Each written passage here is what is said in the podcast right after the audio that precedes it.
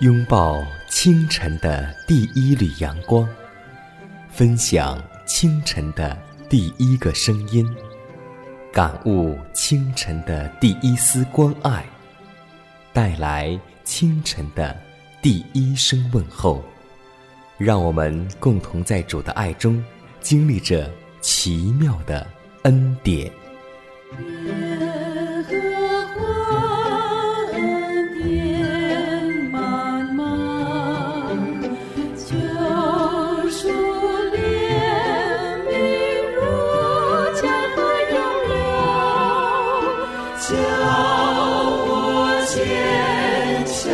新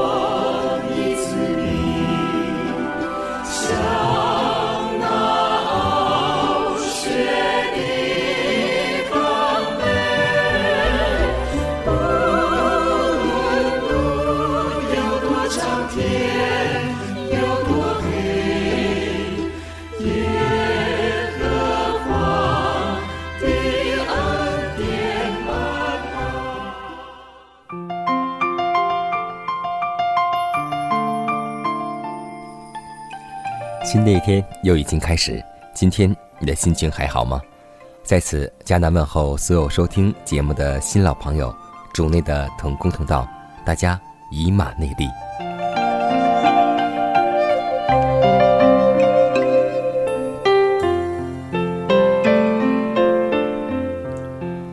圣经当中有很多正面人物，同时也有一些反面教训，比如说。贪爱钱财的巴兰先知，还有贪爱钱财以及撒谎的亚拿尼亚和撒菲拉。圣经当中这样记载：在亚拿尼亚和撒菲拉的事件上，那欺哄上帝的罪迅速地受到了惩罚。在教会后来的历史当中，时常也发现这同样的罪。就在我们今天这个时代，也有许多人犯了这罪，虽然。没有历史看到上帝不悦的迹象，但是这种罪的极恶可憎，在上帝看来并不稍减于使徒时代。警告已经发出了，上帝已经很清楚地显明了他对这种罪行的憎恶。凡是耽于虚伪和贪婪之罪的人，当可确知，他们正是在毁灭自己的灵魂。所以，今天。你是否在教会当中担任一个角色，或是任何一种工作，都希望我们能够不要贪恋钱财，更希望我们不要欺哄圣灵，因为欺哄圣灵的罪是不能得赦免的，而贪财更是万恶之根。所以，让我们为此而祷告，求主保守我们的心怀意念，求主保守我们的动作，让我们。每一件事情都能够做得对得起上帝，对得起教会，让我们为之而祷告。公义、慈爱、圣洁的天赋，我们满心赞美你。新的一天，祈求你的话能够充满我们，使我们口中所说的能够符合你的心意，使我们手中所做的也能够蒙主悦纳。天父啊，我们知道在罪人中，我们是罪魁。然而，你却怜爱了我们，让我们能够得蒙你的喜悦。主啊，我们知道这是何等大的恩典。我们祈求你，让我们在生活当中能够有主的样式，能够彰显你的名，使世人看见我们的行为，就能认出我们是跟过基督的人。主啊，生活当中我们有劳苦愁烦，有重担，但我们愿意听你的呼召，来到你的面前。将一切的重担和压力卸在你的面前，因为你必赐给我们力量，让我们能够在信仰的道路上一直走下去。祷告是奉耶稣的名求，阿门。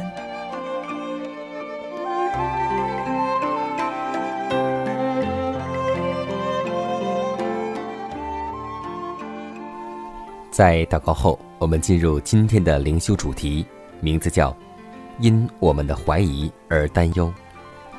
圣经以弗所书记载，四章三十节说：“不要叫使上帝的圣灵担忧，你们原是受了他的印记，等候得赎的日子来到。”当我们怀疑上帝的爱，不信靠他的应许时，便是羞辱了他，并使他的圣灵担忧。我们的天赋以本于他的爱赐下独生子，使我们得生。我们若不信靠他的爱，他将又怎样看待我们呢？使徒写道：“上帝既不顾惜自己的儿子，为我们众人舍了他，岂不也把万物和他一同白白的赐给我们吗？”然而，还有许多人，即使没有在言语方面，也在行动上如此说：“主不想我享受这一切。”他也许会爱别人，但上帝并不会爱我。什么是真正的信心呢？信心就是相信上帝的话，而不求明白临到我们的艰苦经验的意义。这就是真正的信心。许多人信心很小，他们遇见的困难不但不能使他们归向上帝，反而使他们心中不安，口出怨言，与上帝远离。他们该不该这样不信呢？耶稣是他们的朋友，天庭都在关心他们的福利，是他们的畏惧及怨言，却使圣灵担忧。我们相信上帝。并不是因为见到或是感觉上帝垂听了才相信，我们要信靠他的应许。当我们求他赐福时，我们就应该相信会得到，并向他献上感谢。然后我们要做该做之功，相信在需要的时候，上帝就会赐下福气。使圣灵担忧，实在是很严重的事。何时肉体自由活动，而因十字架过于沉重，克己牺牲太大，拒绝参加为主服务，就会使圣灵担忧了。圣灵寻求居住在每个生灵之内，我们若贵宾的身份欢迎他，凡接受他的人，就必在基督里得以完全。我们是否已经尽力？以求得在基督里长大的身量，我们是否在寻求他的丰盛，不断向我们面前的标杆迈进呢？就是具有他那完美的品德。主的子民若达到这样的标准，他们就会在额上受印记。我们既被圣灵充满，就会在基督里得以完全。而长记录的天使也必宣布说：“成了。”当我不明白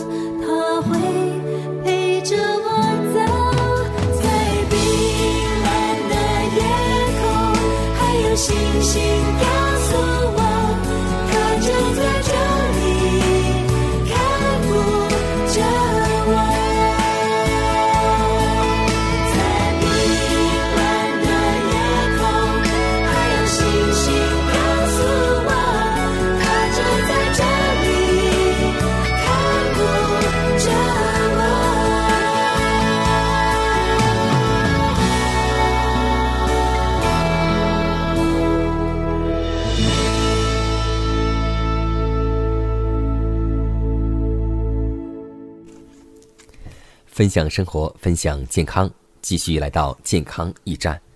今天有很多人会说，撒旦的工作如此的疯狂，我们在生活当中没有具体看到撒旦的工作。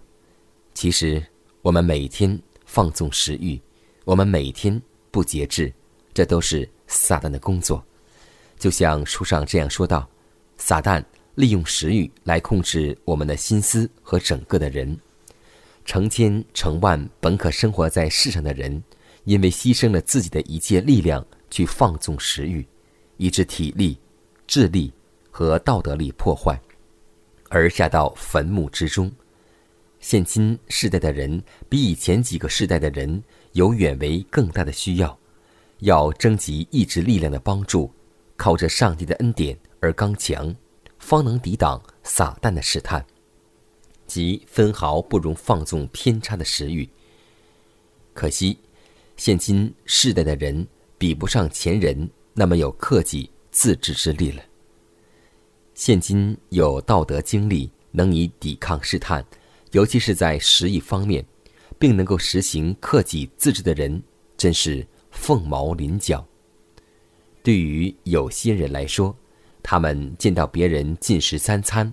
便有了无力抵抗的太强试探，而幻想自己正在度饿，而其实呢，这种感觉并不是为要求食物，而是出于那未经坚定原理强化及未受克己训练之头脑的想望罢了。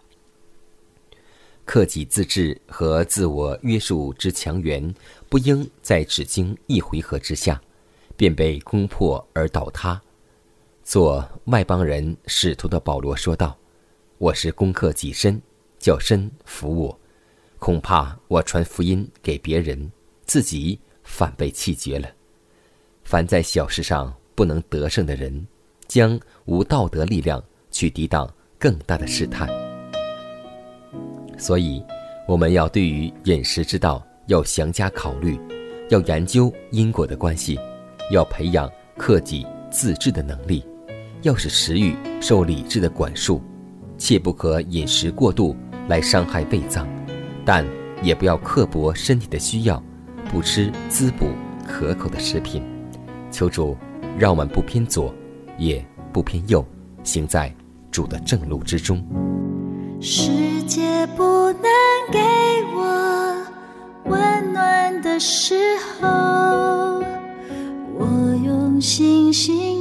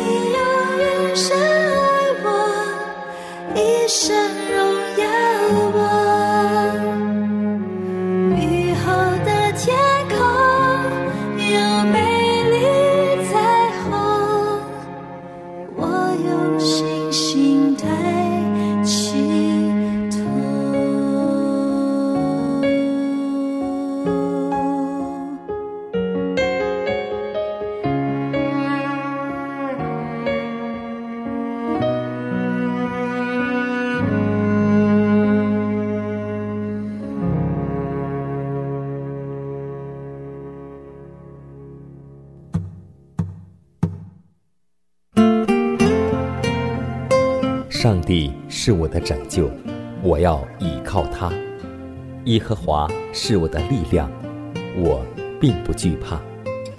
人生路上有主同行，不再孤单。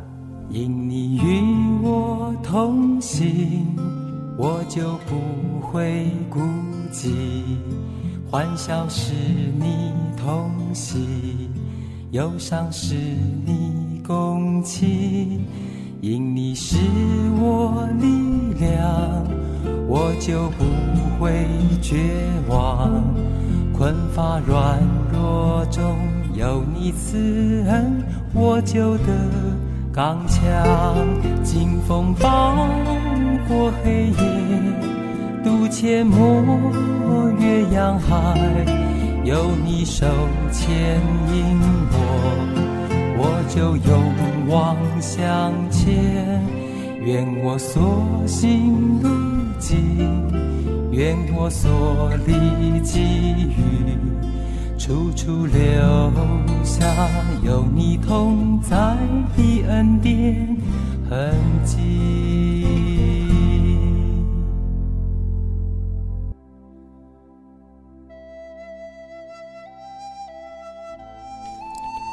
下面我们来分享一则小故事，名字叫《只为清白》。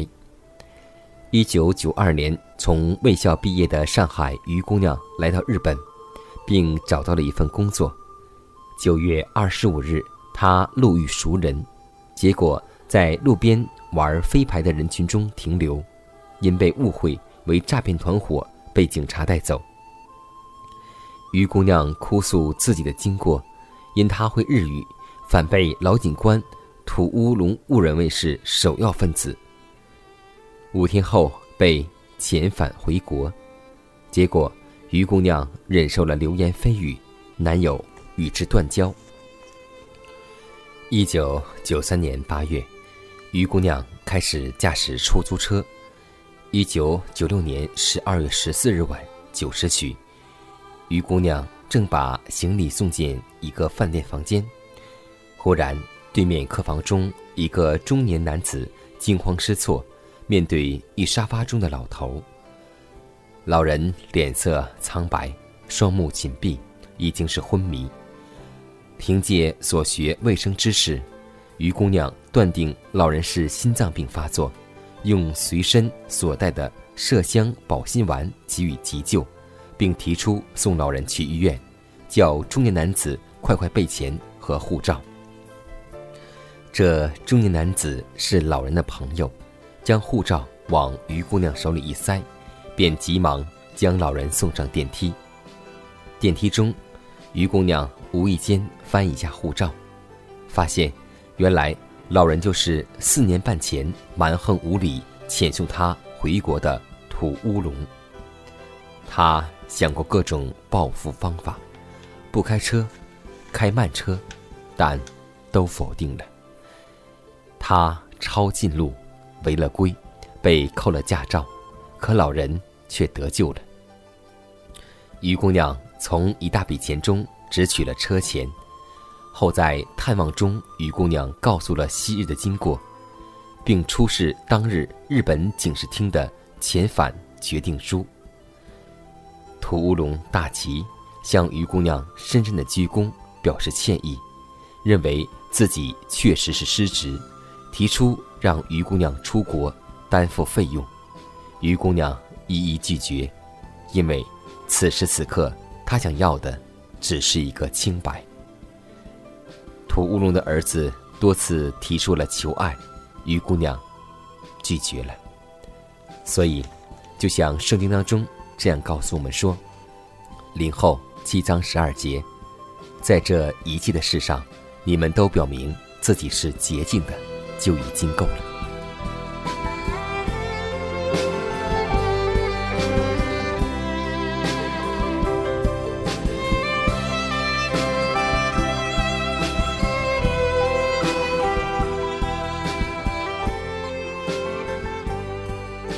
看看时间，又接近节目的尾声。最后要提示每位听众朋友们，在收听节目过后，如果您有什么生灵感触或是节目意见，都可以写信来给迦南，可以给我发电子邮件，就是迦南的拼音圈 a v o h c 点 c n。迦南期待你的来信，迦南期待你的分享。在每天这个时间，每天这个调频，迦南都会在空中电波和您重逢。让我们明天不见不散，以马内利。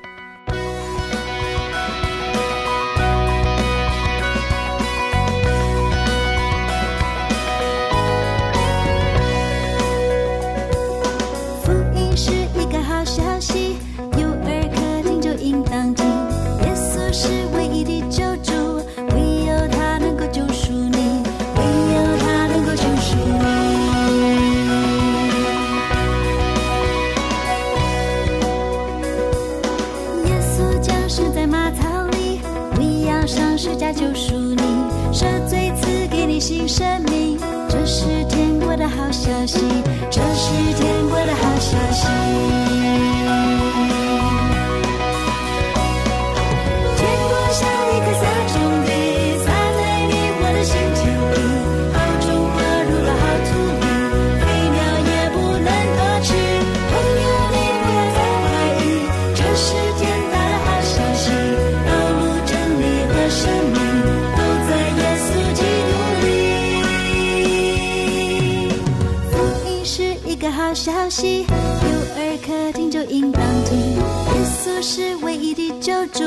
唯有他能够救赎你，唯有他能够救赎你。耶稣降生在马槽里，为要上十架救赎你，赦罪赐给你新生命。这是天国的好消息，这是天国的好消息。